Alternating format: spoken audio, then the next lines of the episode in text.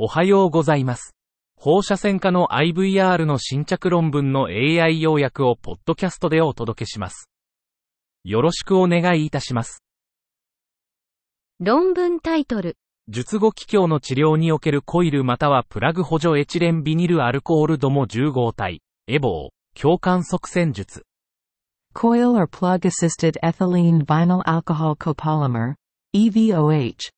Thoracic duct embolization in the treatment of postoperative chylothorax. 手術後の共感損傷と高出力乳微鏡を持つ11人の患者、男性5人、女性6人が共感側線術、トドで治療されました。すべての症例では、胸水は高トリグリセリドレベル 414mg マイデシリットル以下345を示しました。共感側線術前後の共感出力の中央値以下はそれぞれ 900ml、1200ml と325、630ml でした。すべての患者でコイルまたはプラグ補助のエボー強10号体が側線剤として使用されました。技術的成功率と臨床的成功率はそれぞれ100%と82%でした。エボー強10号体の非目標静脈側線は、後続の画像診断で確認されませんでした。論文タイトル。がん治療による心毒性のバイオマーカーとしての MRI 由来の細胞外容積、系統的レビューとメタ解析。MRI derived extracellular volume as a biomarker of cancer therapy cardiotoxicity. Systematic review and meta-analysis.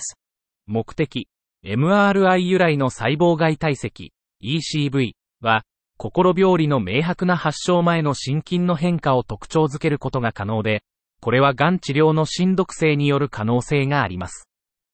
我々の目的は、MRI 由来の ECV が早期心毒性バイオマーカーとしての役割を探求する研究をレビューすることでした。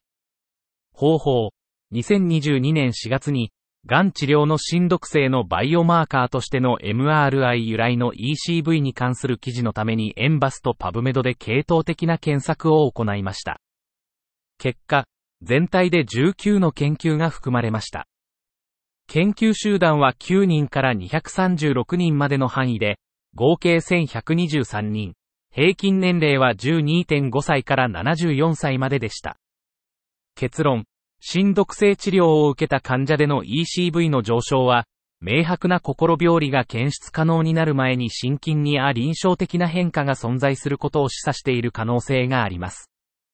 臨床的関連性の声明、ECV によって心筋のあ臨床的な変化を検出する能力は、がん治療関連の心毒性の早期バイオマーカーとしての使用を示唆しています。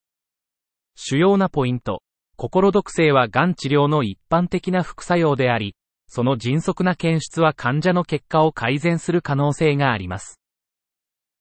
以上で本日の論文紹介を終わります。お聞きいただき、ありがとうございました。